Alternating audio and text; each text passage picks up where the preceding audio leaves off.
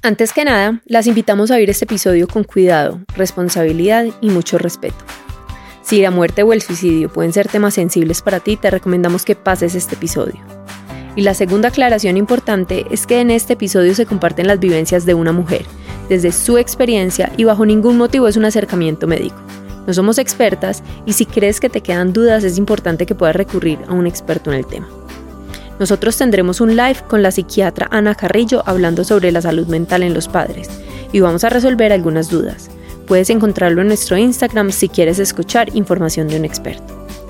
Y ya entrando en calor, esta es la historia de Jimena Valderrama, de Santi su esposo y Emiliana su hija. Una historia enfocada en los hombres, un regalo para ellos que les llegará a través de ustedes. Un episodio que nos genera empatía hacia ellos, nos llena aún más de amor e incluso nos ayuda a construir puentes para una mejor comunicación.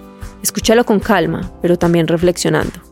Si conoces a alguien que pueda estar pasando por una crisis, no dudes en contactar a un experto que pueda brindarte herramientas para ayudar. Si te gusta este episodio, no olvides compartirlo con alguien al que creas que le puede gustar o de pronto le pueda servir. Te invitamos a seguirnos para que puedas escuchar todos los martes nuestros nuevos episodios y no olvides dejarnos tu evaluación. Creemos que hay tantas formas correctas de ser mamás como mamás en el mundo. Creemos en el poder de abrazar el caos para perdernos y volvernos a encontrar. Creemos que se vale pensar diferente. El Club del Caos es un espacio seguro para cuestionarnos, reír, llorar o gritar, no puedo más. Uy, pero qué rico un hijo más. O ni uno más. No importa qué tipo de mamá seas, en esta comunidad encontrarás personas como tú y otras muy diferentes. Palabras de aliento y palabras de experto algunas risas y lágrimas, porque en ocasiones es mejor reír que llorar. Pero en otras definitivamente es necesario llorar. Somos Sofía y Verónica. Éramos dos amigas siendo amigas y ahora somos dos amigas siendo mamás. Quédate con eso que te resuena y deja ir lo que no. Bienvenidas al Club del Caos. Bienvenidas y bienvenidos una vez más al Club del Caos. Gracias por acompañarnos en este episodio. Hoy nos acompaña Jime Valderrama. Jime es mamá de Emiliana y viene con una historia que definitivamente nos toca las fibras. Em, el papá de Emiliana se suicidó y siempre hemos hablado como dentro de este espacio de la importancia de la salud mental y de la salud mental de los hombres. Eh, creo que en el Club del Caos siempre le hemos dado un espacio importante como a los papás y a ese rol, pero nunca el suficiente. Eh, definitivamente hablamos más de la maternidad porque somos dos mujeres conversando alrededor de maternar. Pero esas dos mujeres, Sofía y Verónica, sentimos que es un rol muy importante que muchas veces no cuenta con espacios suficientes y es un rol muy silenciado al mismo tiempo. En términos generales, Em, si vamos a hablar de salud mental, las tasas de suicidio son más altas en hombres a nivel de Colombia. No, no tengo conocimiento pues como a nivel mundial, pero son representativamente más altas. Entonces sentimos que es un episodio transformador y que queremos definitivamente agradecer a Jime por compartir su historia porque no es una historia fácil de poner sobre la mesa. Entonces dime muchas gracias. Bueno, no, con todo el amor. Y realmente yo acepté como esta invitación y me pareció muy chévere. Me demoré un poquito para digerirla después de que me llamaron y como que espaciamos y espaciamos y espaciamos. Y finalmente yo creo que las cosas llegan cuando tienen que llegar y en el momento en que tiene que ser. Entonces yo creo que hoy estoy acá y siento que hoy era el día como de ponerlo sobre la mesa y de contarles a ustedes como un pedacito de mi historia que espero les llegue a mucha gente y posiblemente toque a muchas personas y simplemente les ayude en cualquier situación que estén como viviendo cada uno. Entonces, con todo el amor. Y me mira, para mí ha sido muy teso y muy revelador que desde que creamos, yo que soy pues como tan feminista y tanto esas cosas, desde que creamos el Club del Caos, yo he sentido he descubierto que las mujeres finalmente, después de muchos años, estamos dándole voz a muchas cosas y estamos luchando por muchas cosas. Y entonces estamos luchando por los derechos de la maternidad, etcétera, pero se nos estaban olvidando los papás. Y no por invalidar a nadie, pero se nos estaba olvidando los papás que incluso les cuesta más comunicarse muchas veces que a nosotras. Yo no sé por qué, eso algún día no lo explicará un psicólogo, pero les cuesta todavía más. De pronto puede ser cultural o lo que sea.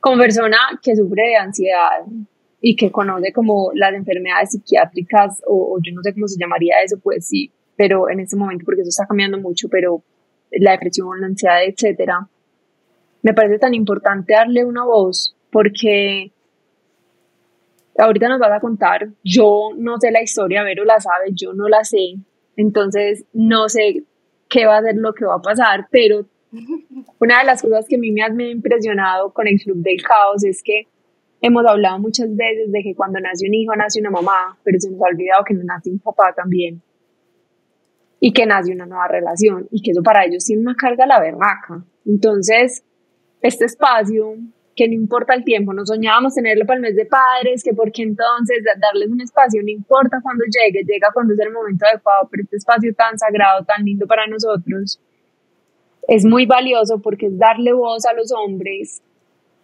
a través tuyo, de una u otra manera, y es invitarnos a nosotras a, a través de esta historia también tener un poquito más de conciencia de ese rol masculino y de pronto cuáles son esos signos de alarma de ese rol masculino. Sin más preámbulos, Jime, si quieres podemos empezar. A mí me encantaría que empecé, Jime, por por decirlo algo de cero. O sea, te casaste con Santi, eran una pareja feliz, eh, porque siempre uno va a decir, ah, antes de que eh, tenían problemas, ¿qué pasó? Entonces, como empecemos de cero. Cuéntame de ti, de tu familia, quiero saberlo todo.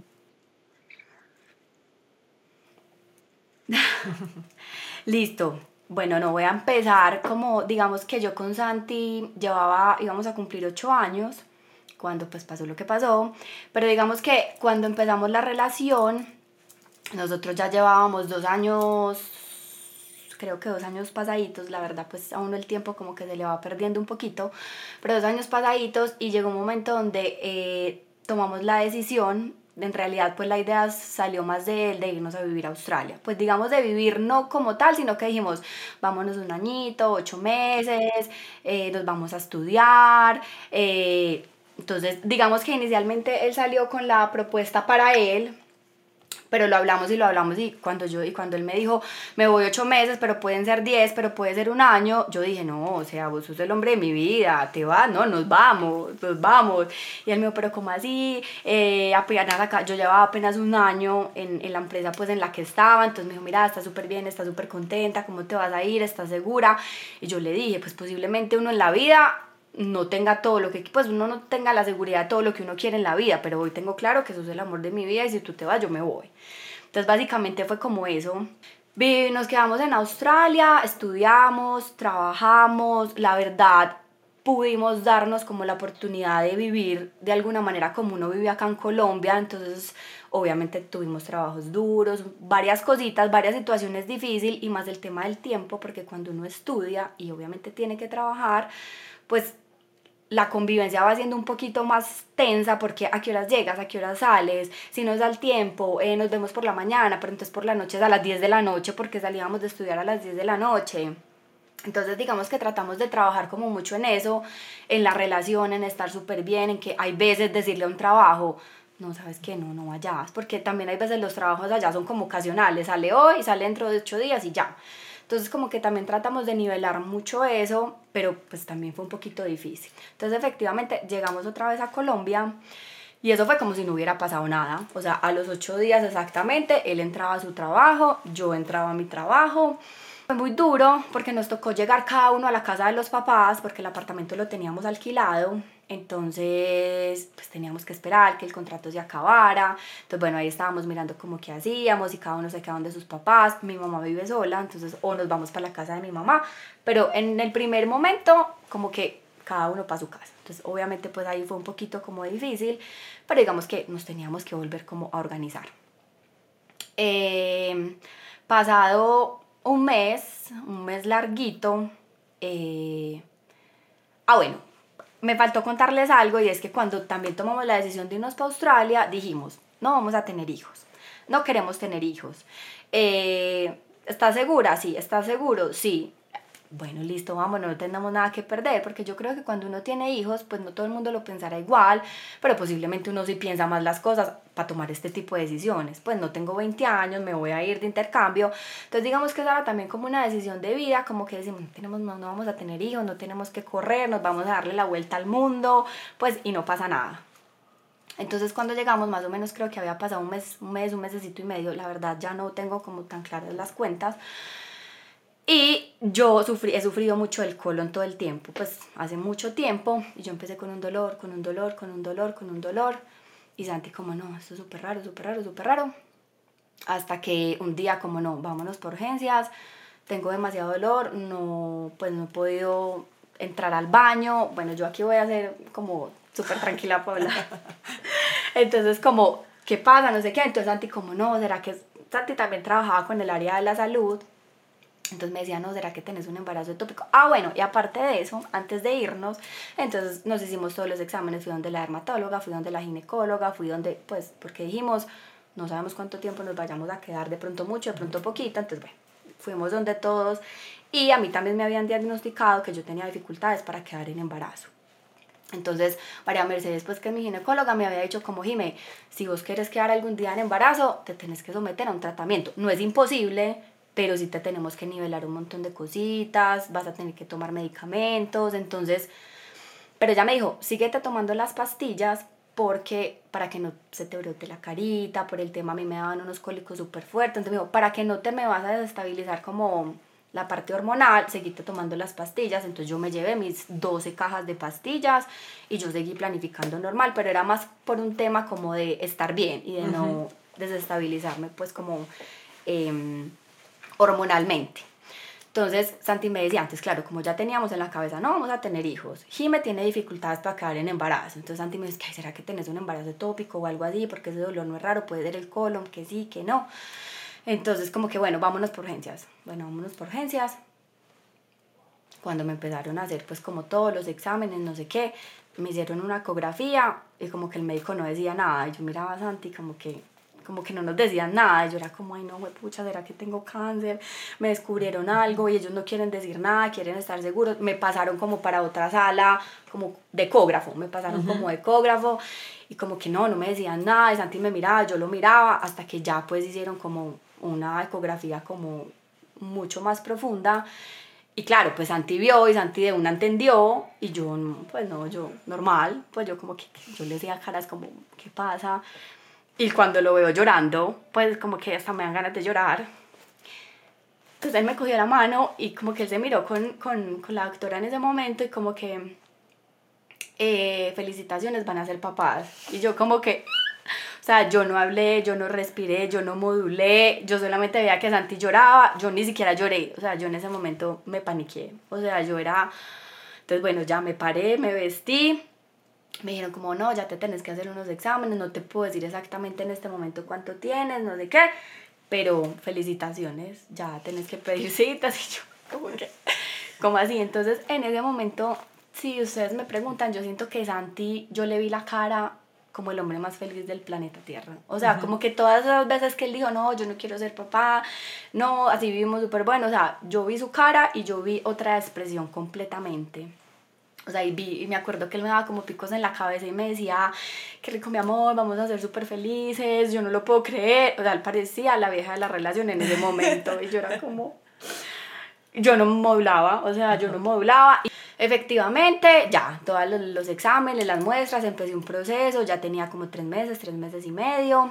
La verdad no me acuerdo muy bien cuánto tenía, porque todo fue demasiado rápido. Mi embarazo fue demasiado rápido. Eh, dime. Pero vení, un minuto, o sea, ¿a usted dio emoción estar en embarazo? Sí, sí, a mí me dio emoción, pero fue más como una emoción desde el susto. Pero desde el susto es como, venga, no, devuélvase, sí puede ser mamá, sí puede tener hijos y estás en embarazo. Entonces yo creo que era más como lo que uno mismo se empieza a crear en la cabeza de que no voy a ser mamá, eh, vamos a viajar, vamos a ser la pareja perfecta, vamos a, dedicarnos a otras cosas. Entonces como, venga, resetéese, yo no te puedo decir como medio tristeza o, o en algún momento yo dije, pucha, yo no quiero este bebé, a mí por qué me pasó esto. Jamás, jamás en la vida a mí se me pasó ese pensamiento por la cabeza. Em, puede ser un sentimiento súper normal que una mamá que hubiera dicho, no, no quiero tener hijos y tengo pues sentir un poquito de rechazo, sentir un poquito de angustia, decir no quiero tener este bebé, pues yo creo que eso puede ser un sentimiento súper normal, pero la verdad a mí no me pasó pero yo no sentía como ni una felicidad inmensa, pero tampoco tristeza, yo sentía como miedo, yo lo único que sentía era miedo. Y obviamente uno piensa en un montón de cosas, entonces también pensaba, fue pucha, acaba de llegar otra vez al trabajo, me van a entregar un proyecto nuevo, entré por una temporal, no, me van a echar, ya no me van a recibir, o sea, a mí se me vino el mundo encima, el apartamento no lo he entregado, entonces, ¿qué vamos a hacer? No, no, o sea, a mí se me hizo literal un caos. Todo. y a él Claro, entonces te digo, yo en su cara vi felicidad y yo dije, pucha, este man es el hombre más feliz, ¿quién iba a pensar? O sea, nunca me imaginé verle la cara a él de esa felicidad de saber que iba a ser papá. Pero yo creo que el verme a mí como angustiada, él se dedicó fue a tranquilizarme, a decirme todo va a estar bien, no va a pasar nada, eh, lo vamos a sacar adelante, lo importante es que el bebé esté bien. Pero yo nunca me preocupé en decirle. ¿Tú cómo te sientes? Sí, o tú qué piensas, o, no, yo creo que no, yo creo que eso no pasó. Y sabes que Jime, que ahí lo dices y creo que es una actitud común en los hombres hacerse cargo. Sí. De la situación. Pues como que pasó, vamos para adelante. De una. ¿En qué, ¿En qué se entregó la energía? Y pues incluso Celis y Manuel lo, y lo decían nuestros esposos en un, episodio, en un episodio que tuvimos con ellos. Y era como es que si la mamá está bien, toda la casa está bien. Hmm es, eso es como, el... Lo que ellos piensan. exacto, pues como, y lo que siempre hemos oído, como que una mamá feliz, una casa feliz, no necesariamente. Sí. Entonces, por ejemplo, yo creo que él se dedicó a, la tengo que tranquilizar, ella tiene que estar bien, ella tiene el bebé adentro. Y yo le decía, yo no, y si se me acaba la, pues obviamente no me pueden echar ya, pero entonces me acaba la licencia de maternidad y si me echa, y me decía, no importa, después miramos, después solucionamos, algo hacemos, pues si te tienes que quedar en la casa, pues te quedas en la casa y, y yo me encargo. sí, y yo soluciono. Entonces, claro, yo entré en un momento como de angustia, pero como de pensar en lo, en lo, en lo externo, ni siquiera como en yo, bueno, me voy a preparar para estar bien, que se caiga el mundo si quiere, pero pues esto para mí es un regalo y como vuelvo y les digo, yo creo en que las cosas no pasan por casualidad. Entonces como de pensar, bueno, esto tenía que pasar, esto es un regalo de Dios, esto es un regalo de vida, etcétera, etcétera. No, o sea, yo me enfrasqué como en otras cosas y la verdad colapsé un poquito. ¿Cierto? Y dentro de que yo soy muy tranquila, digamos que en este caso Santi era un poquito más acelerado que yo, pero en este caso fue todo lo contrario. Y creo que durante todo el embarazo fue así. Pues él era como el que me tranquilizaba, el que me calmaba. Y posiblemente, pues hoy yo les, daría, les estaría diciendo mentiras si saqué el ratico de sentarme con él, de decirle qué pensabas, cómo te sentís. La verdad, creo que no pasó, no me acuerdo, posiblemente sí, pero creería más que no pasó. Y como yo lo veía él bien, y como yo lo veía feliz, yo decía, no, pues este está bien, este, por, de pronto en el fondo de su corazón era lo que quería y ni siquiera se había dado cuenta. Claro, Jimmy, sabes que ahí tocas un tema muy importante y es que nos puede pasar, y yo creo que por eso es tan, tan valioso este episodio, y es porque nos permite cuestionarnos.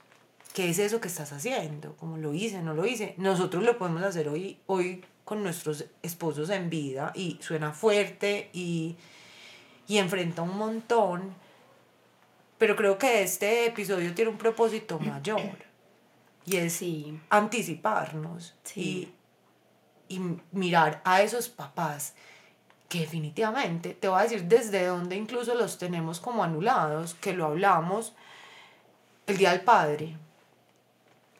Sí. Es otro cuento. El de la mamá es otra cosa. O sea, el Día de la Madre, el Día del Padre. Sí, literal. Y pues, y no, o sea, es cultural. No, ellos también dicen. No es personal. Y ellos también dicen, no, no pasa nada, si no hacemos nada el día del padre, pues a mí no me importa. Claro. Y uno es como el día de la madre y ah, no, el día de la o sea, desayuno mínimo, pues, o sea, me, me despertas con desayuno en la cama. Mínimamente. Mínimamente, o sea. Entonces, y mira que ellos dicen, a mí no me importa eso. Mi amor, ¿qué quieres de regalo? Nada, yo no necesito nada. Realmente no necesitan nada realmente no les importa o es que socialmente no les permiten que les importe. Y esa es la conversación que hemos tenido alrededor de la mujer, de ella y ella, es que no es lo que ustedes creen que nos importa o no nos importa, lo que debemos o no debemos ser, es lo que queremos ser. Como mujeres ya pusimos eso sobre la mesa. Los hombres no han tenido la oportunidad y tampoco pues han tenido como esa lucha de venga, no es lo que ustedes digan que tenemos que ser, no es lo que nos dicten, no tenemos que ser los proveedores necesariamente. Sí, total. Pero esa discusión no se ha tenido. Sí, yo creo que es un tema de conciencia más que de cualquier otra cosa, o sea, de conciencia que así como nosotros sentimos, así como, listo, uno es el que tiene el bebé, en este caso que vamos a hablar pues del embarazo, uno es el que tiene el bebé, uno es el que sufre los altibajos emocionales, pero ¿quién dice que ellos no? ¿Quién dice que, quién, a mí quién me dice que un día Santino se sentó y dijo, pucha, ¿qué voy a hacer? O sea, ¿qué voy a hacer? Tenía una mujer, ya tengo dos o tres, pues en este caso no sabíamos qué iba a hacer, pero entonces ya tengo dos personitas que son como, que yo soy como la sombrillita, porque yo creo que los hombres se pueden sentir como, como muy, pues yo soy el hombre de la casa y sin ser pues sin tirar para ningún lado, pero creo que eso es como lo que, a la, lo que la sociedad nos ha llevado.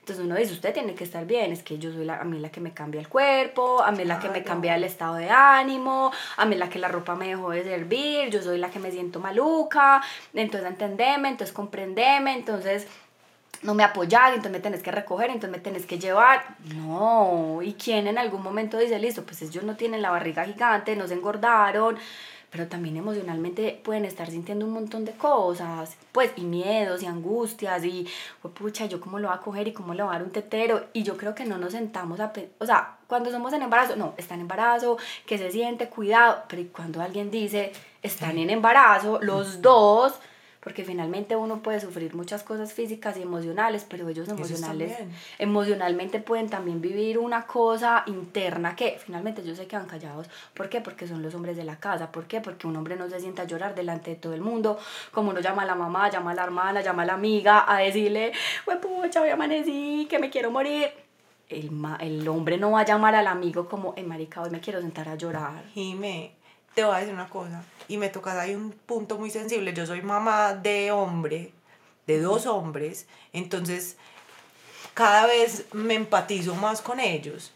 Yo digo, a nosotros la sociedad y las creencias limitantes nos prohibieron hacer, o sea, nos prohibieron, eh, no sé, ser presidente, votar, ejercer el derecho a hacer algo a ellos les prohibieron ser, sí. sentir.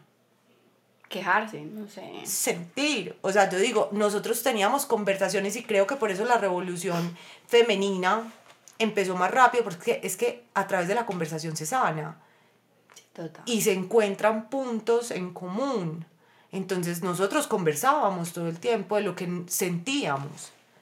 A ellos les dijeron, amores, vean, ustedes van y hacen y no se pregunte nada en la vida. Porque es que hace poquito hablaba con un amigo y me decía, es que vos me preguntas cómo me siento y yo no sé cómo me siento. Y, y, me aterra esa pregunta porque es como, hey, ¿cómo que vos no sabes cómo te sentís? Sí, literal, literal, es eso. Pues yo creo que ellos evaden, hasta ellos evaden para ellos mismos, como hoy quiero llorar, no, marica, pero yo como que nada llorar. Y por eso cuando decía lo de Santi, como, ay, ¿será que Santi pensaba, pucha, ¿qué voy a hacer? Seguramente ni, ni se lo permitía pensar. Era como que voy a responder. Sí, tengo que hacer. Ya. Y voy a ser el super papá. Sí, literal, así. Digamos que hoy en esta posición en la que estoy yo, después de todo lo que pasó, uno se sienta como a devolver la película y a pensar como... Ay, pucha, ¿por qué uno no piensa antes de? Porque uno no es como, como como somos los dos, es que los dos somos los papás, es que este bebé viene gracias a los dos y como yo también me afecto un montón, pues me afecto en el sentido de que es difícil, eh, lo físico, lo emocional, las maluqueras, ellos también, entonces digamos que si es un llamado súper grande hoy y esto es parte como el mensaje que yo quiero dejar con poner mi historia sobre la mesa y es, venga, somos seres humanos, hombres y mujeres y todos tenemos derecho a sentir, a hablar, a expresar, a llorar, o sea, a llorar Entonces es como, no pasa nada. Y también como si, si hay hombres que nos están escuchando, es como, no pasa nada. O sea, no pasa nada. También pueden llorar, también pueden decir, pucha, entre colapsé, estoy angustiado, tengo miedo, no sé qué voy a hacer, eh, estoy acá y nos vamos a ayudar, pero hoy no me quiero parar de la cama. Entonces yo creo que es eso y nos cuesta, pero yo creo que es como por la misma cultura que tenemos, que, que eso, eso así, así nos así crecimos, pues básicamente, entonces uno como que no se detiene a pensar un poquito, vení, es que el otro también está mal, es que el otro también va a ser papá, es que el otro también le va a llegar una responsabilidad. Entonces en realidad yo creo que, que es como, ya, ya aquí la vida ha cambiado un montón y, y, ya es como todo por igual, de parte y parte, y también se permite llorar, y si quieres llamar a tu amigo y decirle, vení, me quiero sentar a llorar, escúchame como estas viejas hablan dos y tres horas por teléfono, pues también permitas en hacer eso y no pasa nada, o sea, no pasa nada y nadie tiene por qué decir nada. O sea, es, que es muy loco, ¿no les parece? O sea, en serio, uno tiene conversaciones de tres horas con las amigas. Literal. O sea, yo creo que una conversación de Manuel no dura más de cinco minutos. Pues. Eso es muy, eso es, eso es muy teso para ellos y también es como, venga, tocarle la puerta a ellos y decirle, venga, no pasa nada y no vas a ser menos hombre, ni menos inteligente, ni menos papá, si eso pasa. Entonces, bueno, yo creo que ahí hay un mensaje súper claro y súper bonito y realmente yo desearía demasiado que esto le llegara a la puerta como a muchos, más que, más que a la mujer, al hombre. Venga, no sienta miedo, hable, desahóguese, diga. Y si su esposa se enroscó, pues claro, le va a se le dificultará aceptar como, es que mi esposo está llorando, es que mi esposo está entroncados, pero no importa, venga, solucionémoslo entre los dos y pasemos la hoja. Entonces, bueno, para seguir con la historia. Entonces, listo, el embarazo, digamos que el embarazo fue un embarazo súper bonito. Eh, toda la familia súper feliz. Eh, cuando yo, con los siete, creo que cuando yo entré a los siete meses más o menos, empecé a sufrir de la presión, entonces todavía no había posibilidad del apartamento, entonces mi mamá dijo, vénganse para acá, yo les abro la habitación principal, entonces mi mamá pues prácticamente nos dijo, esta es su casa. Entonces digamos que fue muy bonito, mi mamá y Santi tenían una relación súper bonita, entonces yo nunca sentí miedo de, no, vivir con mi mamá, pucha, qué cosa tan pesada. La verdad no, porque ellos tenían una relación súper bonita. Eh, y mi mamá pues prácticamente ella se despojó de todo, de su apartamento, de sus cosas, de su habitación, de su baño, de todo y dijo, ustedes van a empezar una nueva vida, viene una personita en camino, o sea, lo tienen que tener todo y tienen que estar súper bien. Entonces digamos que por ese lado fue súper bien y más como yo empecé a sufrir de la presión, entonces para Santi era necesario estar conmigo porque su prioridad se volvió el bebé y Jimena ya. Entonces, bueno, siempre tuve unas complicaciones, me tuvieron que hacer varios exámenes. Em, yo quería que fuera parto natural, la verdad, yo pedí mucho que fuera parto natural, a la, pues no, no pudo ser parto natural por el tema de la presión. Un día fui a cita, Emiliana estaba para el 7 de diciembre y nació el 19 de noviembre. Entonces un día fue a cita y Jorge me dijo como, hoy te quedas ya me habían hospitalizado dos veces como de hace manita, entonces eso es otra cosa. Yo hospitalizada con una barriga gigante, yo me engordé una cosa impresionante, o sea, y ese hombre a mí no se me despegó ni medio segundo. O sea, mi mamá le decía como, Santi, tranquilo, andate para la casa, yo me quedo con Jime, mi hermanita también como, no, nos turnamos. No, o sea, ese hombre no se movió. Yo ni me acuerdo cómo hizo, si él pidió permiso, si él pidió licencia, yo no sé, porque la verdad hoy digo y me da mucha tristeza. Y creo que para pocas cosas yo en mi vida he dicho quisiera devolver el tiempo, pero creo que esto es una de las que yo digo como ni siquiera supe si él pidió permiso o si pidió licencia, pero ahí, trasnochado, agotado, pues hasta ni siquiera yo le decía, mi amor, vete para la casa hoy, cuando amanecía, te cambias, duermes un ratico y te devuelves, no, mamá, me vas a traer esto, esto, esto, o como ya estábamos con mi mamá, mami, ven, acá a Santi esto, esto y esto y esto, y ahí no se movía. Entonces, la verdad, yo creo que él dejó de pensar en él y su prioridad fuimos nosotras. Entonces, hoy, en este episodio, también quiero agradecerle, seguramente desde donde quiera que esté me está escuchando, pero es también como, pucha, él también se descuidó y él también se olvidó de él y guardó y guardó y guardó y pues posiblemente estos fueron los resultados. A la final no sabemos cuáles son ni cuáles fueron, pero creo que sí pudo haber sido una carga de un montón de emociones que los hombres se hacen los bobos y se hacen los bobos y se hacen los bobos, pero llega un momento en que ellos también explotan. Y como el que puede explotar hablando, buscando ayuda, desahogándose, el otro puede buscar ayuda, empieza a tomar o empieza a consumir drogas. Infidelidad. Infidelidades, o sea, pues, un montón de cosas que a la final dice, porque lo hice, pero claro, se cargó, se cargó, se cargó, se cargó y de alguna manera eso tiene que salir por algún lado. Entonces, bueno, mm, ese día me quedé, hice trabajo de parto casi 12 horas. Pero Emi nació con... Venía pues súper ahogada porque la ecografía no se venía y venía con circular a cuello. Entonces, por ejemplo, a mí ni siquiera me la mostraron. El, el, el pediatra de una le dijo, papá, vamos a ella se la llevaron dos horas a ponerle oxígeno, a mí me dio hipotermia, entonces yo me metieron pues en ese plástico plateado, en esa bolsa plateada mientras me recuperaba. Entonces digamos que ahí viene eh, también ese caos de ese momentico que es como súper soñado. Entonces digamos que las primeras tres horas de Emiliana fue con su papá. Eh, la, la primera persona que cogió a Emiliana, pues aparte del médico, fue su papá. Entonces fue algo, y hoy yo digo, definitivamente todo está escrito y todo pasa por algo. Entonces, digamos que yo después decía, yo no, pero yo la cogí a las tres horas, súper duro, no sé qué. Y a la final yo solté eso, pues porque yo dije, finalmente no estaba yo, pero estaba su papá. ¿Y quién dice que el papá no es igual que la mamá? Entonces mira que ahí desde, desde uno mismo empieza como, no, es que era la mamá, es que yo fui la que la tuvo, es que primero la tenía que tocar yo. No, pucha, también estaba con su papá y recibió el amor y el calor y todo lo que necesitaba de su papá y no pasa nada. Era igual que si hubiera estado con su mamá. Entonces, bueno, Salimos, eh, todo salió perfecto, nos fuimos para la habitación, nos fuimos para la casa a los dos días, sí, a los dos días creo, súper bien. Esa primera noche mía en la casa, aparte que tenía la presión alta, me dio también mastitis. Entonces yo tenía una fiebre como en 42, una cosa horrible. Yo no me acuerdo porque hasta yo deliré. Santi salió conmigo para la clínica. Eh, mi mamá y mi hermana se quedaron con la bebé, entonces Santi pues ahí todo el tiempo conmigo, me pudieron controlar la fiebre, todo, pero te quedas hospitalizada. Y yo como no, no puede ser mi bebé. Entonces eh, al otro día Santi fue por la bebé, me la llevó un ratico y ya era la primera cita con el pediatra. Entonces Santi, el súper valiente, no, yo me voy con la niña, yo puedo con todo. Entonces era mm, mi suegra, mi mamá, entonces empacándole la pañalera, que todo esté bien, no pasa nada. A la final pues mi suegra, mi suegra se fue con él y yo me quedé con mi mamá. Pero claro, pues no es como lo mismo y Santi trabajaba en el área de la salud y él era, o sea, él manejaba mejor a Miliana que yo, la verdad, pues porque él cero miedo de cogerla, de bajarla, de todo, pero pues finalmente los hombres cuando un bebé llora, los hombres se angustian mucho más que uno como mujer, o en la mayoría de los casos pensaría yo.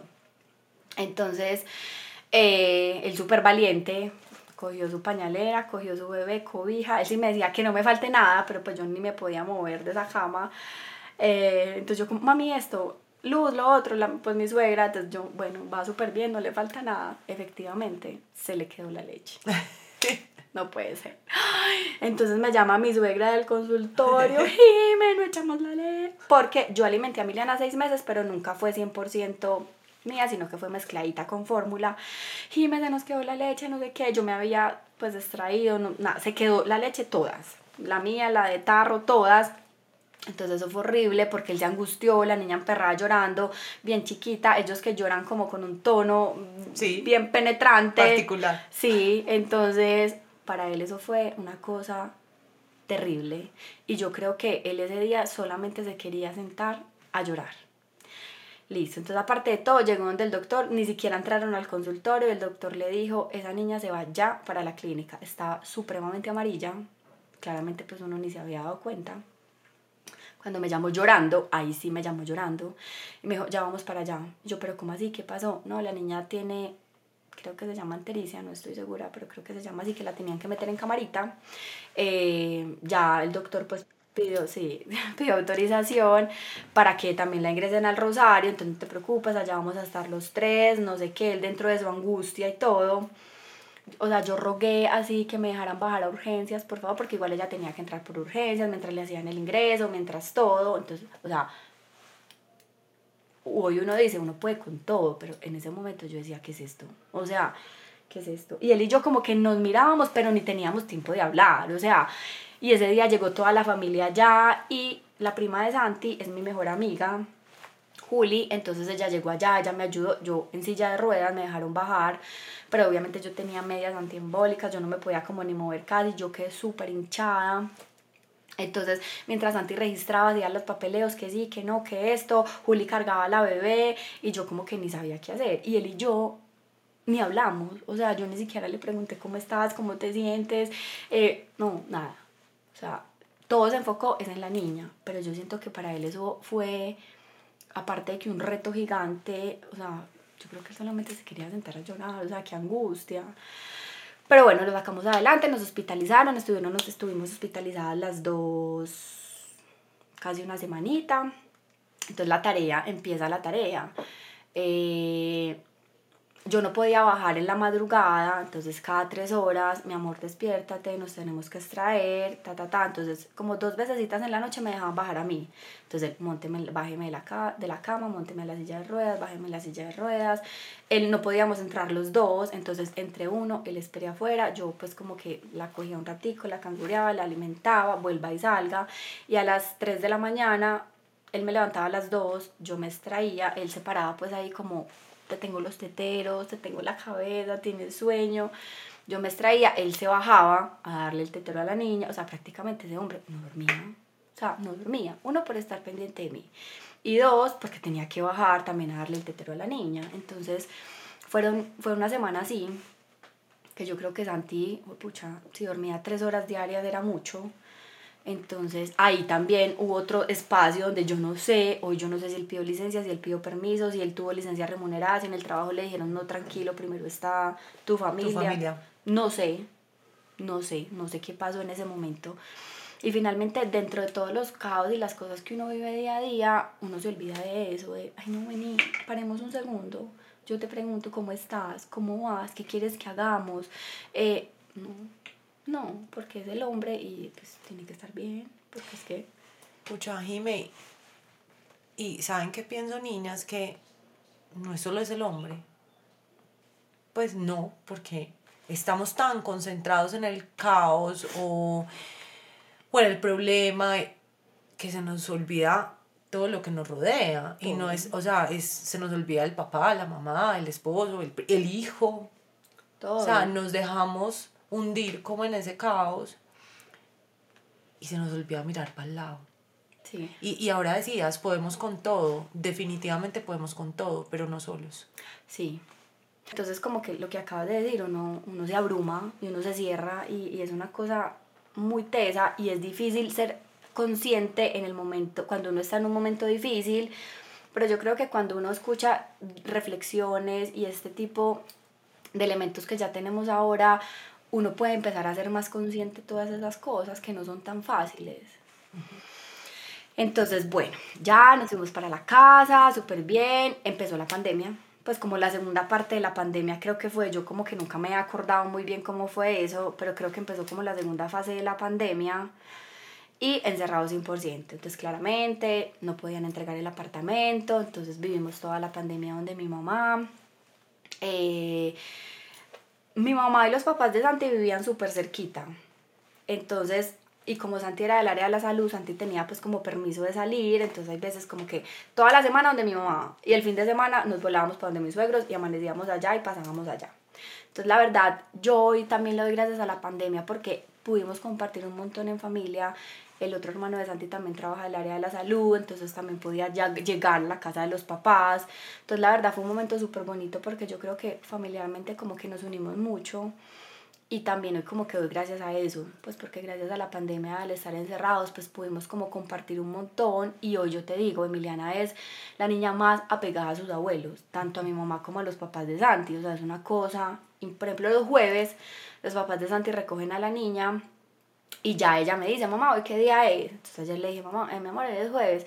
Y me dijo, es que mm, los abuelos vienen hoy, los abuelos me recogen hoy. Y la profesora me escribió, hola mamá, los abuelos vienen hoy por Emi que me está preguntando. Entonces eso me parece súper bonito que, y es súper bonito y súper extraño porque la niña pues está muy chiquitica, pero que sea tan apegada a los abuelos y creo que también fue de toda esa vivencia pues que logramos como tener juntos. Santi iba a cumplir un año y cuatro meses de haberse ido. Sí. entonces Emi estaba muy chiquita, la verdad. Entonces, bueno, empezamos, listo, ya la convivencia normal. Mm, pasó el tiempo, ya medio se acabó la pandemia, nos pudieron entregar el apartamento, nos fuimos para el apartamento, ya ahí sí empezamos a hacer nuestra vida de pareja, solitos. Porque digamos que nosotros la, nos empezamos a vivir juntos en Australia. O sea, ahí fue cuando ya dijimos, nos vamos a vivir juntos, todo.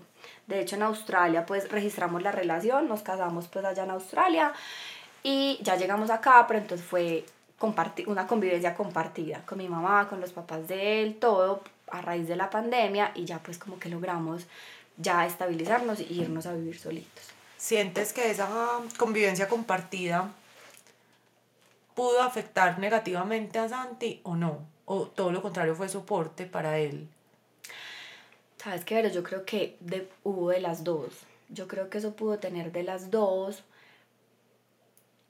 Porque digamos que sí fue un acompañamiento súper grande y un apoyo súper grande, pero los abuelos son los abuelos. Entonces, como, mm, bañémosla, ay Santi, no, esa agua está súper fría, ¿cómo vas a bañar a la mano? Entonces, Santi era como, Doña Gloria, no pasa nada como bobadas y detalles súper chiquitos que si él un día me dijo como, pucha, ya, suficiente, o sea, vamos a hacer con Emiliana lo que nosotros creamos y lo que y si nos tenemos que equivocar pues nos equivocar que nos vamos a equivocar y vamos a tener que aprender. Tu mamá ya hizo contigo y con tu hermana lo que ella tenía que hacer ya somos nosotros entonces digamos que sí fue un acompañamiento y un apoyo súper bonito de parte de los tres abuelos pero al mismo tiempo también fue difícil pues porque los abuelos son no le des la comida así, dásela así, cuidado con el tetero, párala un poquito, la tienes muy acostada, la tienes no sé qué, entonces es como una combinación de dos cosas y yo hoy tengo infinitas agradecimientos hacia ellos tres, pues porque la verdad no sé también qué hubiera sido sin ellos, pero también hubieron momentos muy difíciles, la verdad. Digamos que yo creo que a Santi todo eso le fue sumando y sumando y sumando y sumando. Hoy es lo que yo pienso, finalmente la verdad solamente la tiene él y se la llevó él. Pero yo pienso que sí fue un cúmulo de un montón de cosas que él no expresó nunca, porque era el hombre, aparte de eso, Santi era el hombre que siempre estaba animado, que siempre quería la fiesta, que era el que la, la familia de Santi es una familia súper unida y las rumbas siempre son con la familia, o bueno, pues sí, son con la familia. Entonces, no, pero es que lo que Santi diga, Santi prepara la fiesta, Santi anima, Santi lleva, Santi trae, Santi pone la música y era un hombre que siempre estaba feliz, o sea, siempre.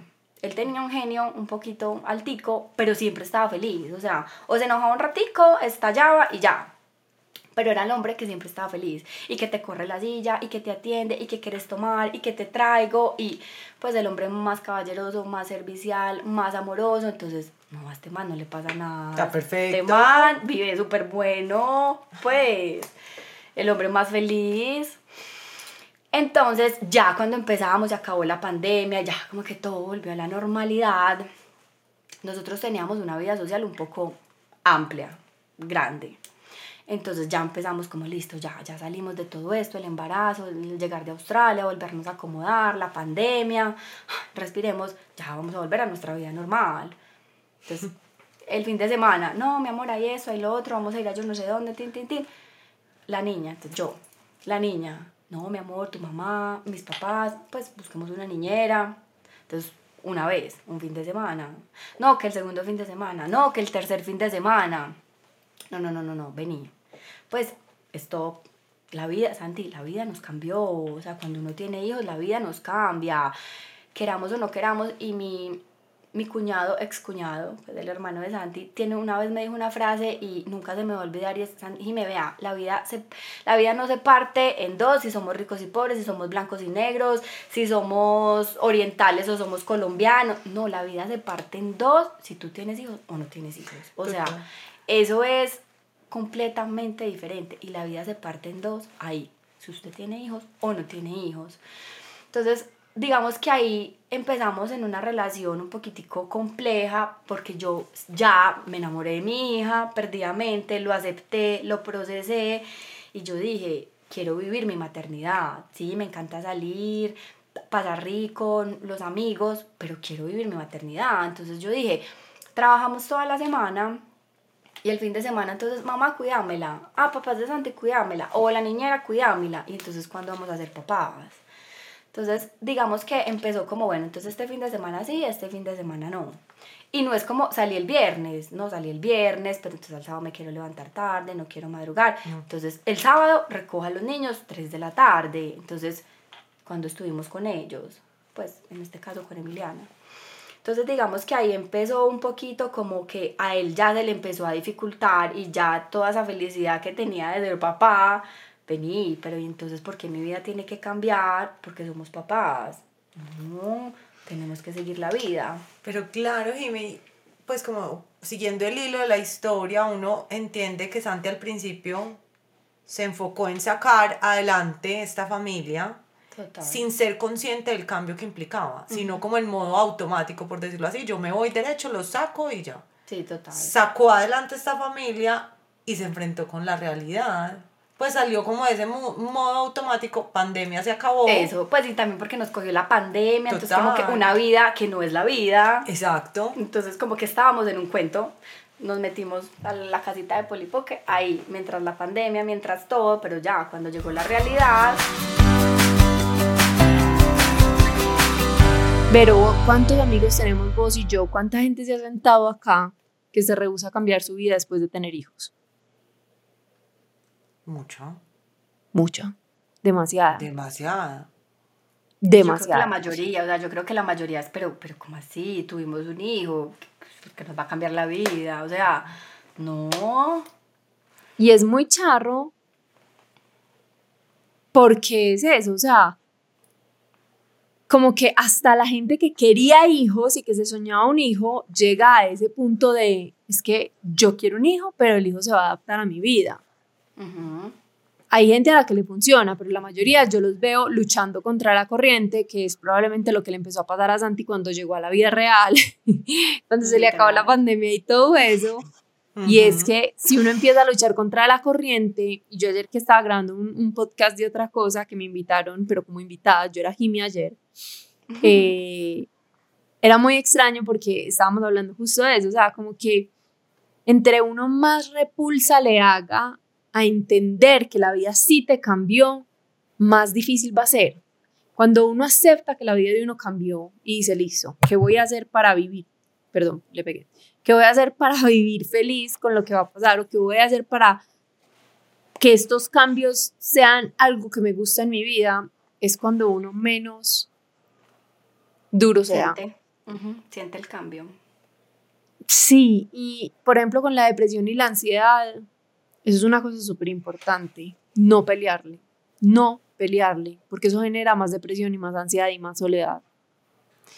Y sabes que Sofía, ahí cuando estabas diciendo esa adaptación, que esa discusión siempre la hemos tenido, em, porque es una línea muy difícil como, a ver, tú te adaptas al bebé o el bebé se adapta a ti y volvemos a los oscuros y pues a los claros y los oscuros. Sí, total. Y es un punto de encuentro, es un gris. O sea, abramos los espacios a los grises porque no es ni lo uno ni lo otro, porque ninguno de los dos funcionaría. Pues, o sea, si completamente me voy para acá o completamente para allá, es, es un nuevo miembro que entra a adaptarse a una familia y a encontrar juntos un camino diferente, porque diferente es.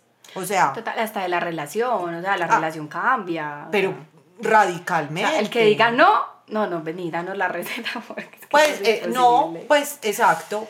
Porque sí, yo creo que hay gente que definitivamente no le cambia porque el bebé entra a adaptarse 100%. Bueno. Entonces ahí no cambia, pues, ¿sí me entiendes? Pero, pero eso va a traer problemas a futuro para el niño, porque es que les voy a poner el ejemplo con adultos.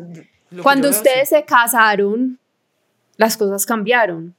Es que ayer estaba hablando en ese podcast porque una de las niñas que lo graba se va a casar y decía, a mí me da mucho susto que van a cambiar todas mis rutinas, a mí me va a tocar cambiar todo mi estilo de vida. Yo le dije, sí, y vas a hacer una nueva. Es que no quiere decir que sea mejor o peor, pero vas a hacer una nueva. Imagínense usted casarse con un man y que el man le diga, es que las cosas son como yo quiero y ya, o te adaptas a mi vida o no. Vos le decís, no. Entonces, ¿por qué pretendemos que un niño llega a la vida de nosotros y le decimos, pues o te adaptas a mi vida o no? Pues uno un niño reaccionaría igual a como reacciona un adulto. No encontrémonos en la mitad como decir que adaptate a mi vida. Amén, Sofía. Sí, pues no. y contra sí. Y sabes qué, que incluso hace poquito lo estaba hablando con alguien, como que sentí, nosotros tenemos una posición de poder frente a los niños. Sí, claro. Y nos aprovechamos de esa posición de poder muchas veces. Desde el inconsciente, estoy segura que ninguno dice, ay, me voy a aprovechar, es que como yo soy más fuerte, como yo, yo soy más grande, como yo soy la que tomo las decisiones, me voy a aprovechar de eso. No. Sí, no. Pero definitivamente desde el inconsciente lo hacemos. Total. Y no. Es muy pues, cagada. Es muy teso. Y se lo juro que yo no me acuerdo a qué psicólogo de niño se lo vi, pero eso es lo mejor que a mí me ha pasado con Agus. Pensar, si usted está grande y está triste, si Verónica me llama llorando y yo le digo, ay, estoy muy ocupada y le cuelgo, ¿cómo se va a sentir Verónica? Entonces, ¿por qué si un niño está llorando lo voy a ignorar? Pues o sea, como que piense siempre, si eso fuera un adulto, ¿usted qué haría? Y haga lo mismo. O sea, porque les pasamos por encima, pero bueno, ya podemos volver al tema importante de perdón, una Pues no, son importantes, total. pero finalmente es eso, es, adaptación, es, es, ven, llegó un nuevo ser a nuestra vida, ¿cómo vamos a hacer? Entonces, ni todo va a ser el bebé, ni nos vamos a volver los papás super, hiper, mega protectores, y nos vamos a olvidar que existimos, pero entonces venga, él también va a empezar, o el bebé también va a empezar a vivir, pues miramos a ver el que necesita, cómo nos vamos ubicando, pues hay unos bebés que son más llorones que otros, que duermen más que otros, que...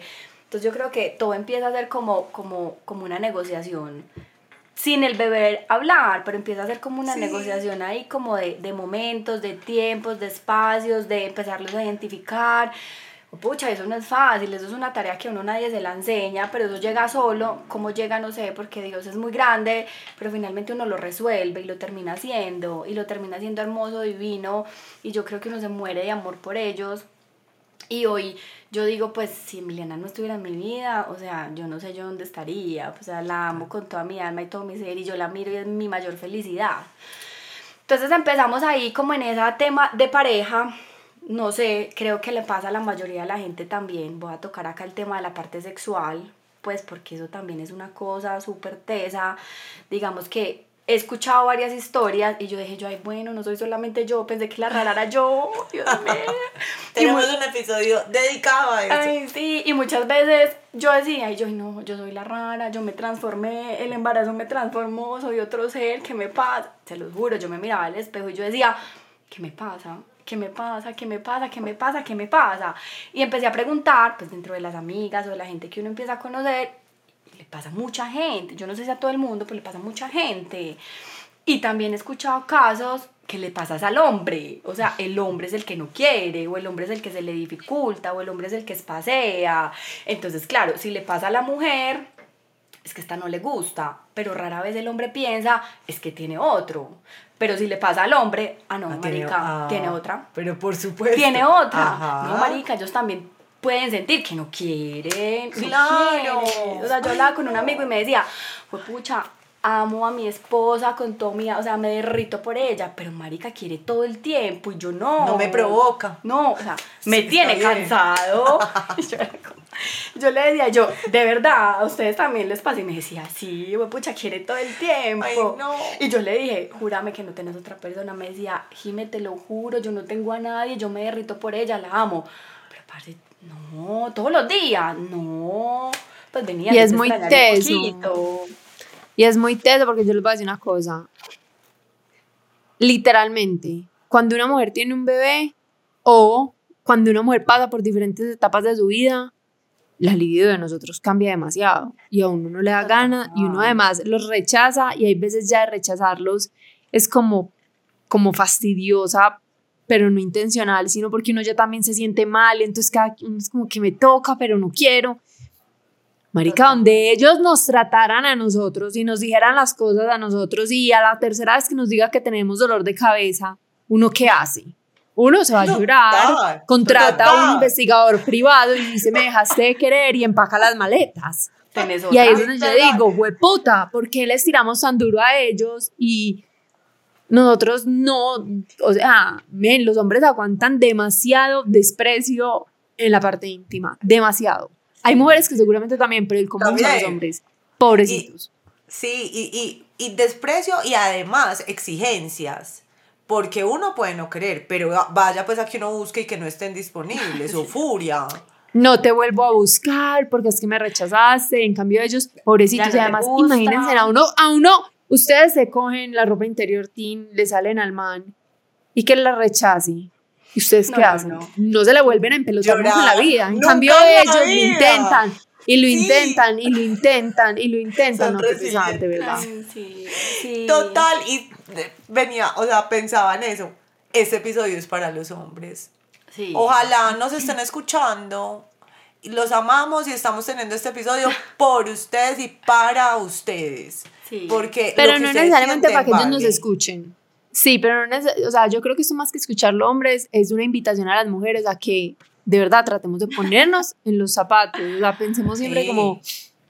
Entender al otro, entender al otro, porque muchas veces hablar es muy fácil, pero venga, si yo respiro un poquito y me calmo y pienso en el otro, de pronto me cambia un poquitico como la perspectiva. Ay, marica, sí, tenés toda la razón. Espérate, yo respiro profundo, dejo que se me pase la ira y si a mí me pasara eso, sí, qué ira, qué rabia, o me muero de la angustia, o etcétera, etcétera.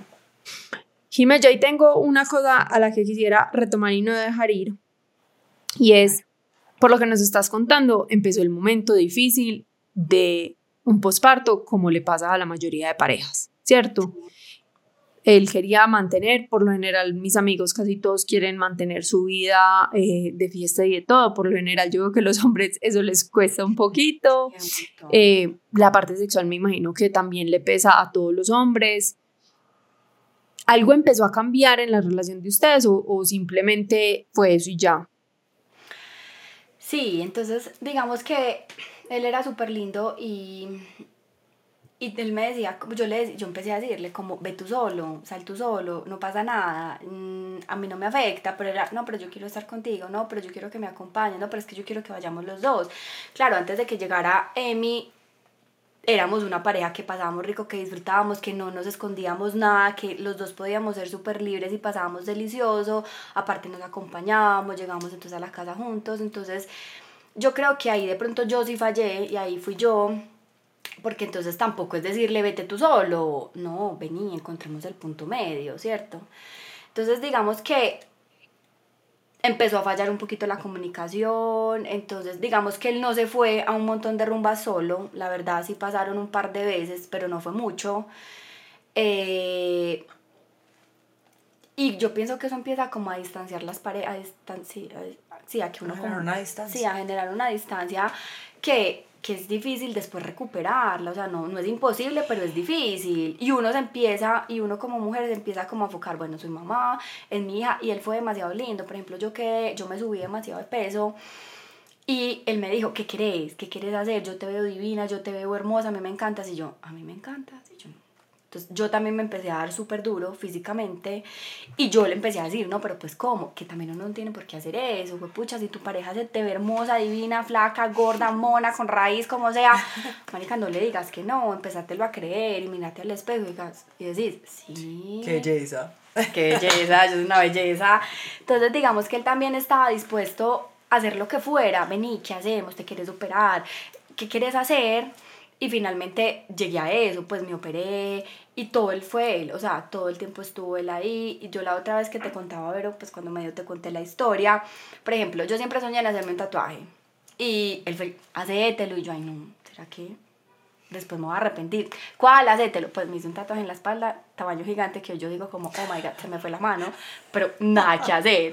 Gracias a él lo viví, tuve la aventura. Toda la vida soñé con cortarme el pelo súper cortico, estando con él también. Ay, cortátelo, ¿y qué pasa? Y quedas fea, pues eso y te crece. Pues me lo corté, él me llevó a la peluquería, me esperó 250 millones de horas y me lo corté y tuve la experiencia. No había vivido la experiencia de irme de de intercambio, digamos que lo viví con él, entonces yo hoy es un montón de agradecimientos y de, y de yo decir, pucha, sí, ¿por qué no, o sea, por no, por no nos abrimos más? ¿Por qué no le pregunté más? ¿Por qué no me ocupé también más de lo que él sentía? Yo, gracias a Dios, hoy no me siento culpable de absolutamente nada, pues me estoy un poquito adelantando, pero hoy es el mensaje que yo quiero dejar así, pues, pero como rayado en piedra y es, pues pucha, ellos también sienten, ellos también les hace falta la comunicación, o sea, como que hablar, hablar, hablar, estar pendiente.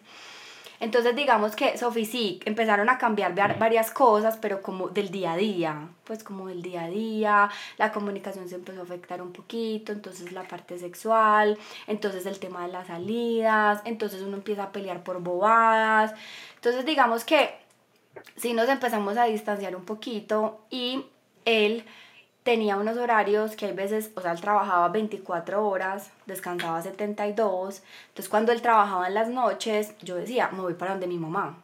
Y él me decía, pero ¿por qué te para donde tu mamá? ¿Pero por qué no te quedas en el apartamento? Y eso también se volvió a empezar un poquito repetitivo. Yo le decía, llega donde mi mamá. Y a veces decía, ay, no, nos vayamos, amanezcamos acá donde mi mamá. Entonces digamos que también ahí yo fallé, porque entonces el espacio de nosotros, ¿qué? ¿Cierto? Entonces, digamos que de parte de él, pues él también tuvo sus saliditas, tuvo sus cagaditas, o sea, fue difícil, pero digamos que pues son cosas que no son relevantes pues mencionarlas, digamos que para dejarlo como en general, empezó a, la relación se nos empezó como a deteriorar un poquito, ¿cierto? Y yo creo que nunca faltó el amor y nunca faltó las ganas, pero, pero esa otra personita que llegó a la vida de nosotros que la amábamos y yo no dudo ni un solo segundo del amor que Santi tenía por Emiliana, pero entonces ahí que entra el entender que la vida te cambió, el entender que somos papás, el entender que la parte económica ya no es solamente para nosotros dos, ya somos tres, entonces entran a jugar un montón de cosas que es como lo social, lo personal, la familia, lo económico y el tiempo que, pucha, hay que empezarlo a distribuir de la mejor manera porque es que te tiene que dar para todo.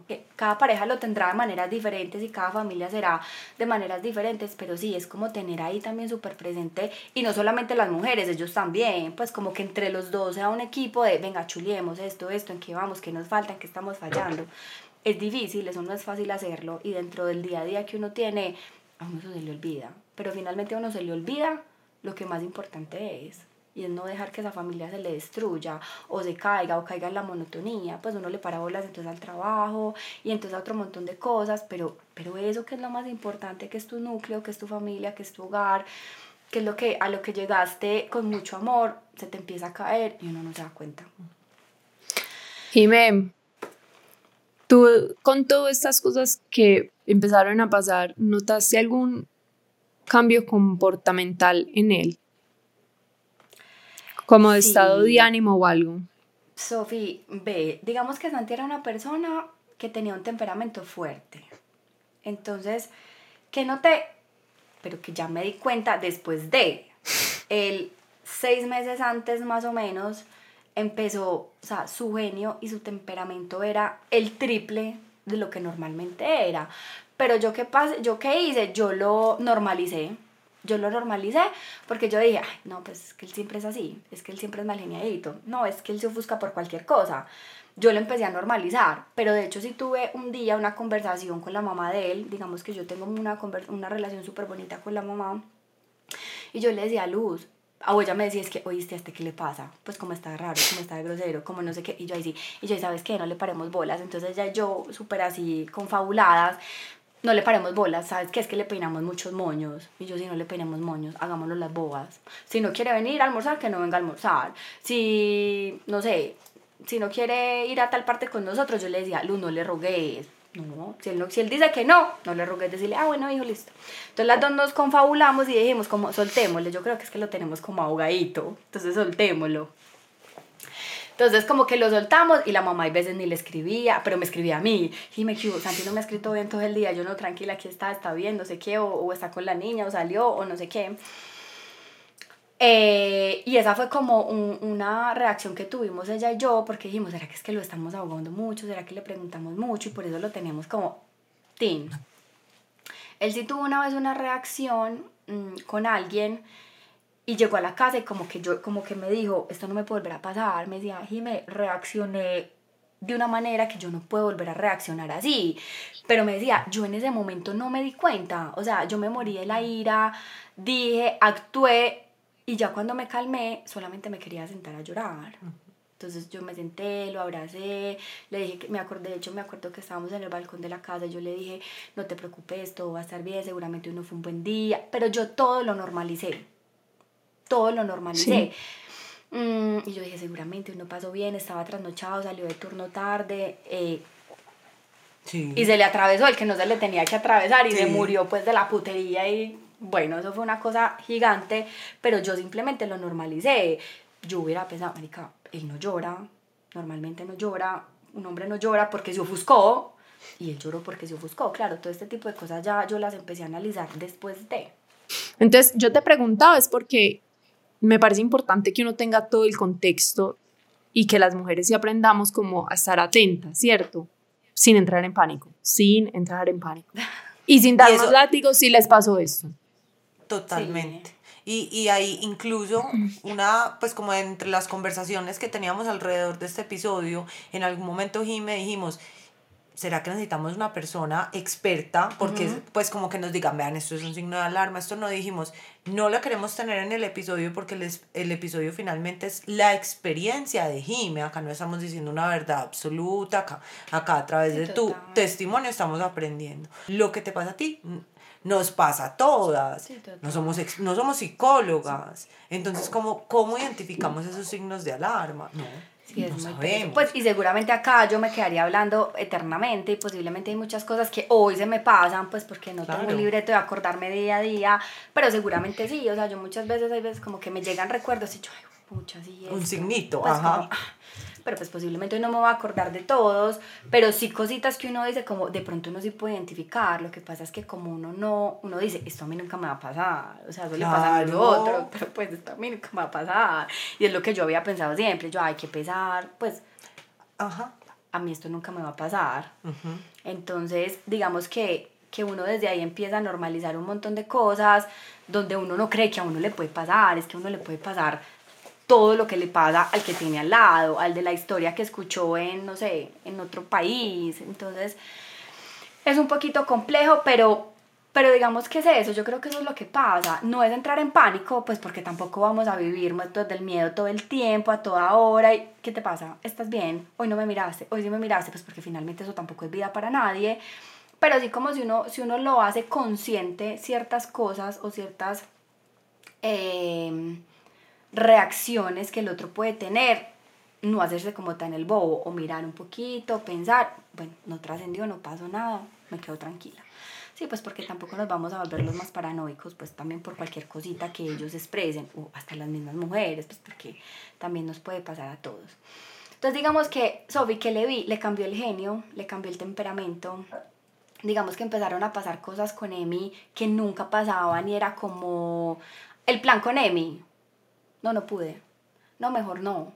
Pues, y yo sé y estoy completamente segura que para Santiago Emiliana era su número uno, su número dos y su número tres. Entonces cuando empezó a pasar eso, yo era como, está muy raro. Pero lo primero que pensé es, tiene otra. Tiene otra claramente y necesita el tiempo para estar con la otra. Entonces, pues, y se lo pregunté de frente y le dije y la respuesta fue, a mí sí me hace falta y tú sabes que me hace falta. Claro, pues la relación, estar juntos, estar solos. Pero no, no tengo nadie, no estoy con nadie.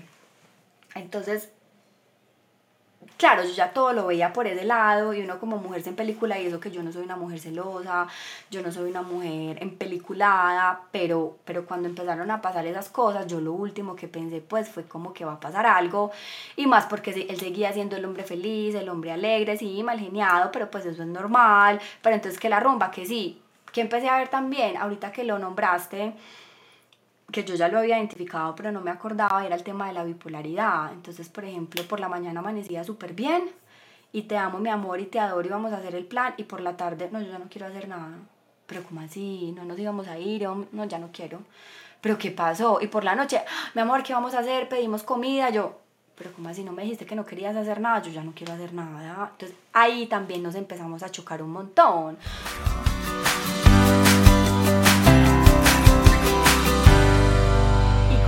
Cosas que para él eran prioridad empezaron a dejar de ser prioridad, pero no desde, desde el juzgar, hoy no lo digo como desde el juzgar, sino como desde no es tan normal. Puede cambiar, eso puede cambiar, hoy lo que es para mí una prioridad, mañana no, pero yo sé que para él Emi era su prioridad siempre. Entonces, digamos que como esas tres cositas que me acuerde hoy en este momento fueron como los que yo ya empecé a ver como más. Por ejemplo, también él tenía una excelente relación con sus papás y empezó súper grosero con los papás. La mamá lo invitaba a almorzar y me decía, no quiero ir donde mis papás, eh, no quiero estar con ellos. Los empezó a alejar un montón. O sea, él se empezó como a alejar mucho de la gente pues como los primos lo llamaban y me decían, no, es que Santi nunca contesta, no sé qué, yo no, aquí está lado mío, no, pero entonces el huevón, ¿por qué no contesta? yo, ah, no, no, entonces yo muchas veces inventaba, no, es que no ha podido, no, entonces yo le decía, ¿por qué no le contesta? No, no quiero, no quiero hablar con nadie, y era, pero es raro. Pero yo como, este es raro. Si vos miras en retrospectiva, el día que pasó lo que pasó, Vos habías hablado con él normal, por, pues hablaste con él ese día.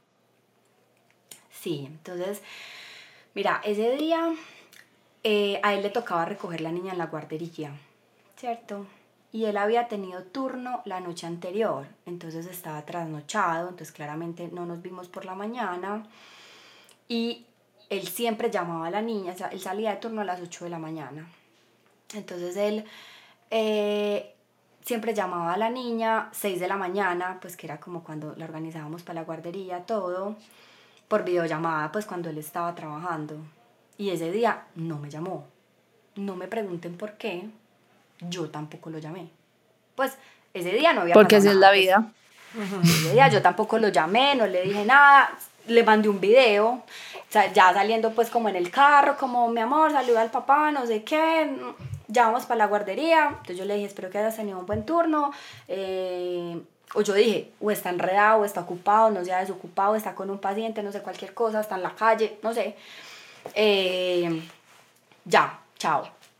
Y ese día a él le tocaba recoger a la niña, porque los días que él descansaba, él recogía a la niña, él recogía en la guardería a la niña. Mediodía y nada. Y yo, no me pregunten por qué, no lo llamé. Yo no lo llamé. Cuatro y media, yo no, pues Santi no me escribió, seguramente anoche le fue súper mal. Eh, yo no sé, yo estaba como, yo no sé, no sé por qué yo no lo llamé. Hoy, pues uno todo el día, no, ni él me llamó ni yo lo llamé. Claramente yo tenía rabia porque no me había llamado por la mañana a estar en Obvio. el proceso de la mañana. Entonces, Obvio. No, yo no lo voy a llamar, como así. Entonces le escribí a la profesora y le dije, profe, eh, yo ya voy por Emi, me demoró cinco minuticos. Y me dijo, mamá, tranquila, colgué con la profesora, pues le escribí a la profesora, yo ya iba en el carro y en ese momento eh, me entró una videollamada de él, ya con la niña cargada. Entonces yo le dije como, nosotros teníamos carro y moto, entonces cuando... Cuando él recogía a la niña, yo le dejaba el carro y él recogía, pues llegaba, descansaba, dormía, recogía el carro y se iba por la niña y pues ya, yo llegaba a la casa, pues no pasaba nada, y si no, pues él le parecía mejor pues como movilizarse en la moto, digamos que la mayoría del tiempo el carro lo tenía era yo. Entonces ese día me llamó y me dijo, es que mm, no me dejaste el carro y hoy el carro me tocaba a mí, pues yo tenía que recoger a la niña. Entonces yo le dije, Santi, sí, pero como no fuiste capaz de llamarnos por la mañana, entonces no te dejé el carro, pues porque pensé que me tocaba recoger a la niña a mí. Entonces bueno, súper furioso, no sé qué, que el colmo, que no sé qué, por la videollamada. Nosotros vivimos por la frontera, entonces yo vi el letrero del euro acá y me dijo, no te preocupes, yo ya recogí a la niña, me voy para donde mis papás. Y yo, no, pero espérame ahí, yo ya estoy llegando. Eh, no, no te preocupes. Entonces me colgó.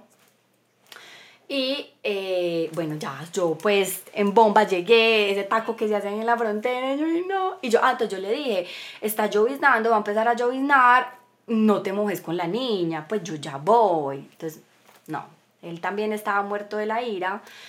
Entonces, bueno, me los encontré pues ahí como en la bahita de, del Ebro, pues porque los papás viven ahí arriba en Cumbres, entonces nos encontramos pues ahí y en ese momento ya yo me bajé del carro, le dije pues como la niña claro mamá, entonces ya mm, me pasó la mamá, entonces me dijo yo me quiero ir con la niña para donde mis papás. Y yo le dije, no, ¿por qué? Yo, entonces él estaba súper ofuscado, supremamente ofuscado. Yo le dije, pero vos qué tenés, a vos qué te pasa, vos estás muy raro. Y me decía, no, entonces me decía, si yo no me voy con la niña para donde mis papás, entonces no nos vamos. Y yo le dije, no, así con la ira que tú tienes hoy, no te vas a ir para donde tus papás con la niña. Si quieres vas, estás trasnochado, saliste de un turno muy largo, te bañas, duermes un ratico y por la noche si quieres te llevo la niña, pero así en ese estado no te vas a llevar a la niña. Entonces, bueno, ahí como que sí tuvimos un alegato, un alegato y ahí fue donde yo vi la reacción más rara, más extraña, que yo te lo juro pues que llamé a todos los ángeles, a todos los arcángeles habidos y por haber, porque fue un momento donde él me empezó a coger la cara, o sea, nos sentamos los dos en el carro y yo tenía a la niña cargada. Y me empezó a decir como tan linda la mamá, entonces me hacía así en la carita y me decía como tan linda la mamá y le hacía a Emi, tan linda la niña. Y volvía y me miraba a mí y le decía, mi amor, ¿cierto que la mamá es muy linda? Y volvía y me acariciaba a mí la carita. Entonces yo ahí sí sentí como, pues como que yo lo vi otro ser, otro ser, o sea, él era otro ser en él. Ahí yo sí logré pues como asustarme un poquito y yo, ¿será que tomó? ¿Será que es que está prendido y yo no me he dado cuenta? ¿Será que es que está muy cansado, está demasiado trasnochado? O sea, yo en ese momento yo creo que pensé 800 millones de cosas.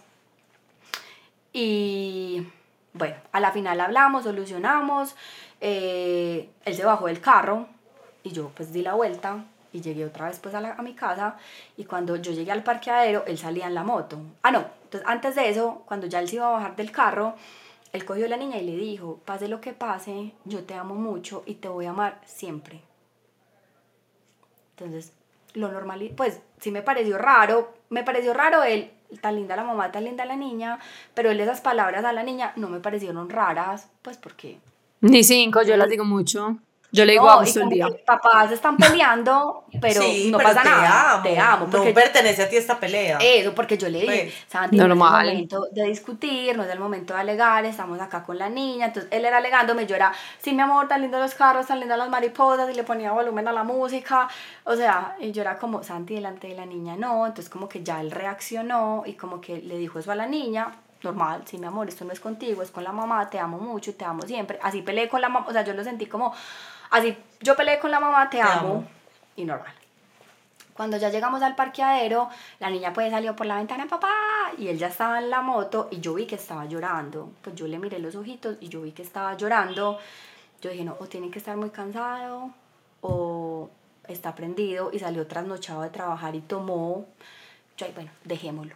Dejémoslo, que se revuelque, que haga. Yo me voy a quedar acá donde mi mamá, que él se vaya para la casita. Listo. Y yo dije ese día, yo duermo con mi mamá, todo. Pero sin embargo, yo subí a la casa y la niña lloró y lloró y lloró y lloró y lloró y lloró y lloró hasta que se quedó dormida. Pues que eso en Emiliana casi nunca pasa porque Emi desde que nació ha tenido súper mal dormir. Pues hasta ahora apenas se está regulando. Entonces, mm, como que yo le pregunté, yo le dije, ¿estás bien? ¿Te pasa algo? Y no me respondió. Entonces yo le mandé una fotico, pues que yo tenía aquí cargada a la niña y le dije, la niña ha llorado mucho, te está, te está llamando, pero no te preocupes, ya se durmió, está tranquilita, pues ya está tranquilita. Y le puse, Santi, la vida es demasiado linda, eres un hombre súper afortunado, lo has tenido todo. Eh, le puse, eh, hoy la vida te está poniendo una prueba y está en ti no dejarte caer. Yo hoy les voy a decir, ¿de dónde saqué esas palabras? No tengo la menor idea. Pero yo no he borrado el chat claramente, yo leo y leo y leo eso que yo le escribí y yo digo, yo de dónde saqué eso y yo por qué le dije eso, pues no, no, entiendo. Entonces él en ese momento cuando yo le terminé de escribir eso, eh, me puso, las amo, las amo mucho. Y me puso unos corazoncitos que nunca me pone. Y yo, bueno, no pasa nada. Y yo, bueno, ya me respondió, ya llegó a la casa, está bien cuando, ah bueno, cuando él estaba conmigo, él recibió una llamada.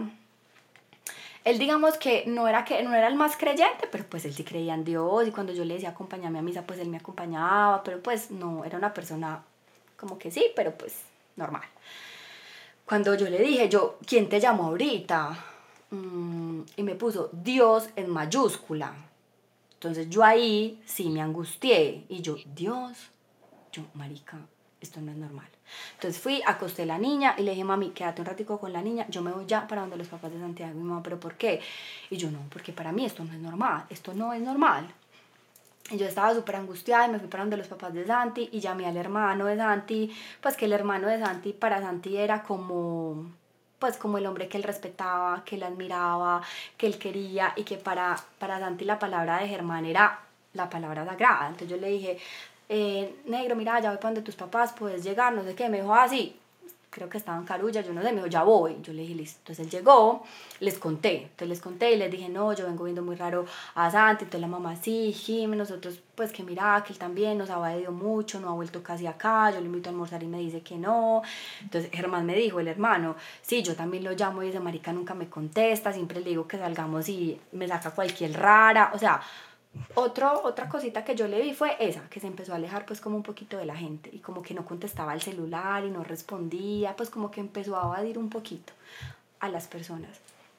Y entonces volví, hice otra patraña con la mamá. Entonces, bueno, ya no lo vamos a soltar. Ya vamos a estar más pendientes de él, lo vamos a llamar todo el día. Inventémonos almuerzos y yo también me vengo a almorzar al mediodía. Entonces, la mamá y yo, listo, ese va a ser nuestro plan. A partir de mañana vamos a ser las más amorosas del universo entero. En ese momento, cuando yo estaba hablando con los papás de él, yo la última vez que lo vi eran las cinco y media de la tarde más o menos.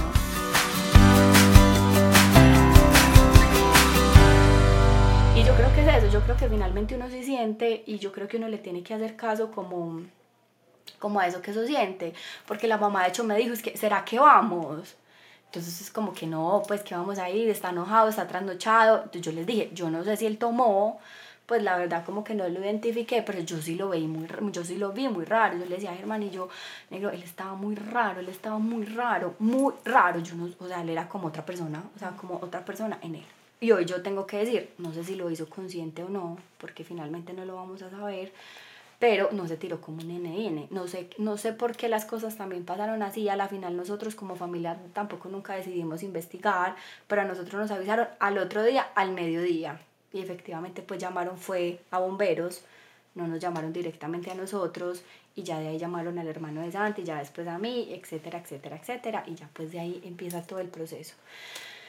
Entonces, bueno, digamos que esa es como la historia, digamos que puede haber una segunda parte y es después de eso y ahorita que yo les contaba, porque les conté como al inicio que Santi fue el que estuvo tres horas con Emi, fue el que la primero la cargó, fue el que primero la tuvo, porque hoy Emiliana tiene tres años y medio y ella todo es el papá.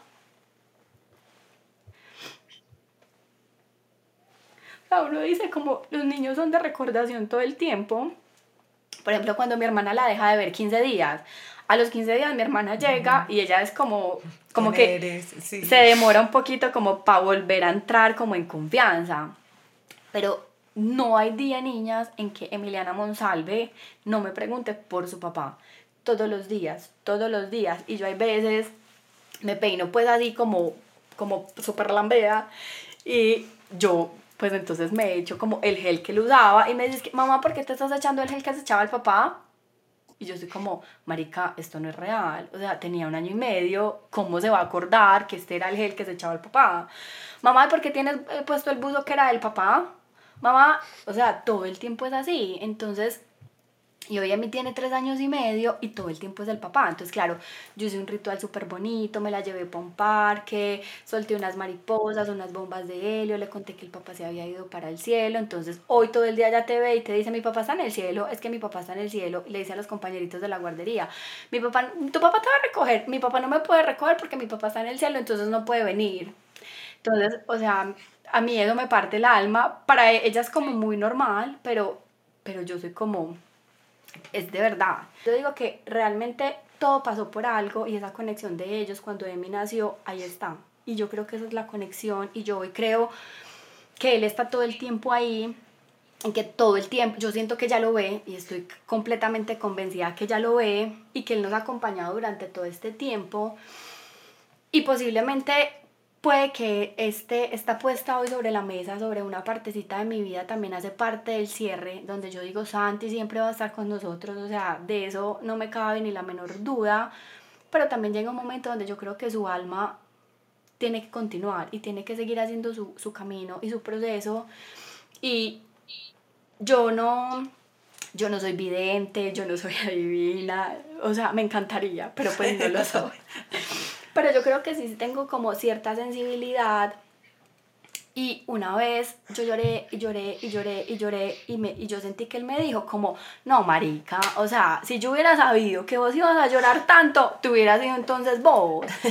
pues, y como si esto, y yo hago reiki y, y tengo pues como una personita de Los Ángeles con la que hago mis terapias y ellas también me ayudaron como a identificar cuál era el mensaje. Y el mensaje es, Jime, sus vidas antes de que se juntaran se encontraron e hicieron un plan de vida.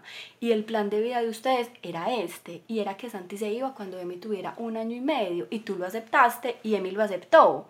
Entonces hoy te está diciendo, Marica, ese fue el plan que, que, que hicimos entre los tres. Eso fue lo que acordamos. Finalmente para todo el mundo no es fácil creer en esto, pues yo lo hablo desde lo que yo creo, desde mis creencias y desde lo que a mí me convence y, lo, y me hace feliz. Y finalmente yo creo que eso es con lo que uno tiene que vivir, con lo que uno lo hace feliz y en lo que uno cree. Y finalmente eso es lo que a uno le funciona. Entonces como que yo creo que es eso.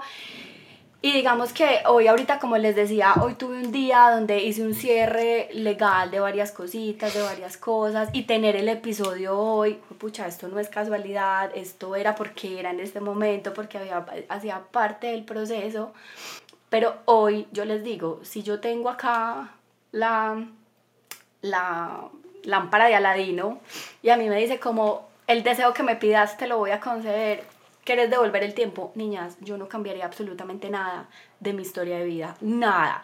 Ha sido dura, ha sido dolorosa.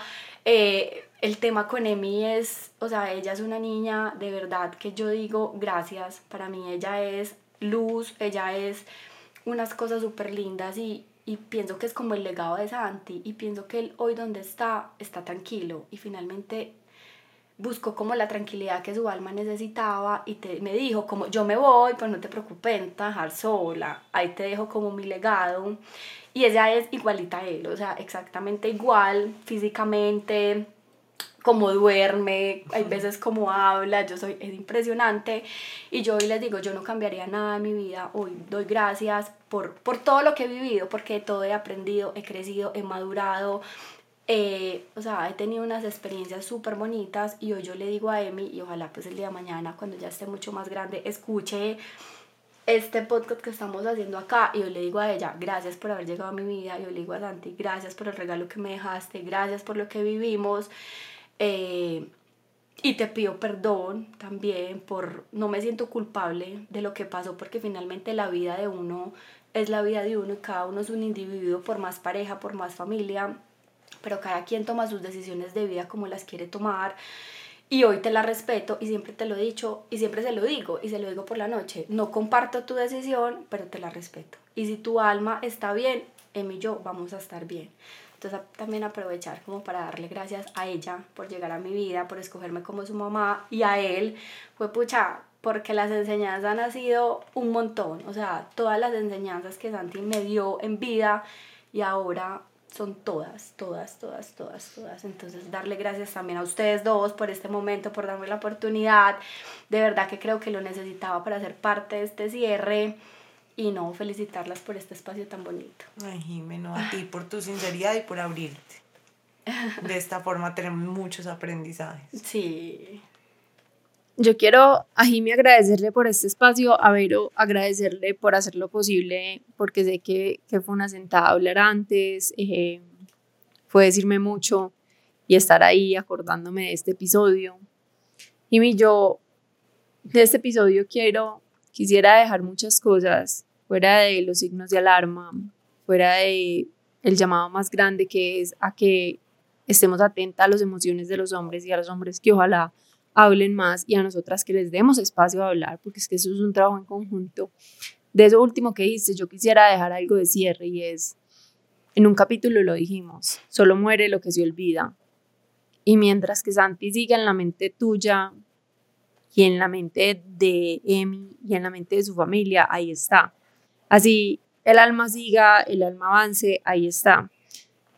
Yo todavía hablo con mi tía que se murió por las noches, con mi tío que se murió y se murieron cuando yo tenía, uno creo que yo tenía 12 años y la otra 15, 16, o sea, yo llevo 15, 16, 17 años hablando con ellos eh, casi todas las noches de mi vida o la mayoría de las noches de mi vida y es eso.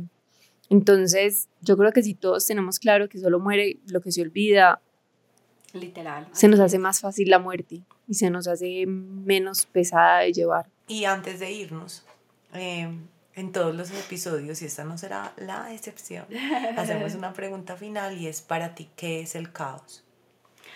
Bueno, yo creo que lo, que lo repetí muchas veces inconscientemente de cómo se llamaba eh, este podcast y es uno entra en caos constantemente, o sea, muchas veces y en muchas situaciones de la vida y es como ese momento donde tú no te encuentras, o sea, no te encuentras y no encuentras solución y piensas que se te acabó la vida y que se te acabó el mundo y que ya no hay nada que hacer, pero a la final siempre hay una solución, siempre hay algo que hacer y yo creo que también es ese es el llamado a que el caos hace parte de la vida y no está mal sentirse así y no está mal porque no somos perfectos y muchas veces yo creo que nos exigimos demasiado. Pero entonces también permítase revolcar un poquito, vivir ese caos, ese momento donde no ves luz por ninguna parte, pero seguramente siempre va a salir el sol. Entonces también salir de, de ahí es algo súper bonito porque uno mira para atrás y uno dice, pucha, siempre puedo con todo y hasta más y lo que falte por llegar. No mucho, pero, pero hay que recibirlo y todo hace parte de la vida, del crecimiento, pues la vida perfecta, qué pereza también. Hay veces estos revolcones también hacen demasiada falta. Entonces es eso. Gracias, Jime. Bueno, no, a ustedes muchas gracias. Jime, gracias. Jime, gracias. Muchas gracias. Gracias. Gracias a todos los que nos escuchan. Recuerden que todos los martes nos pueden escuchar en Spotify con los nuevos episodios y que nos pueden seguir en arroba el club y que nos pueden seguir en club del caos guion abajo. Chao. Chao.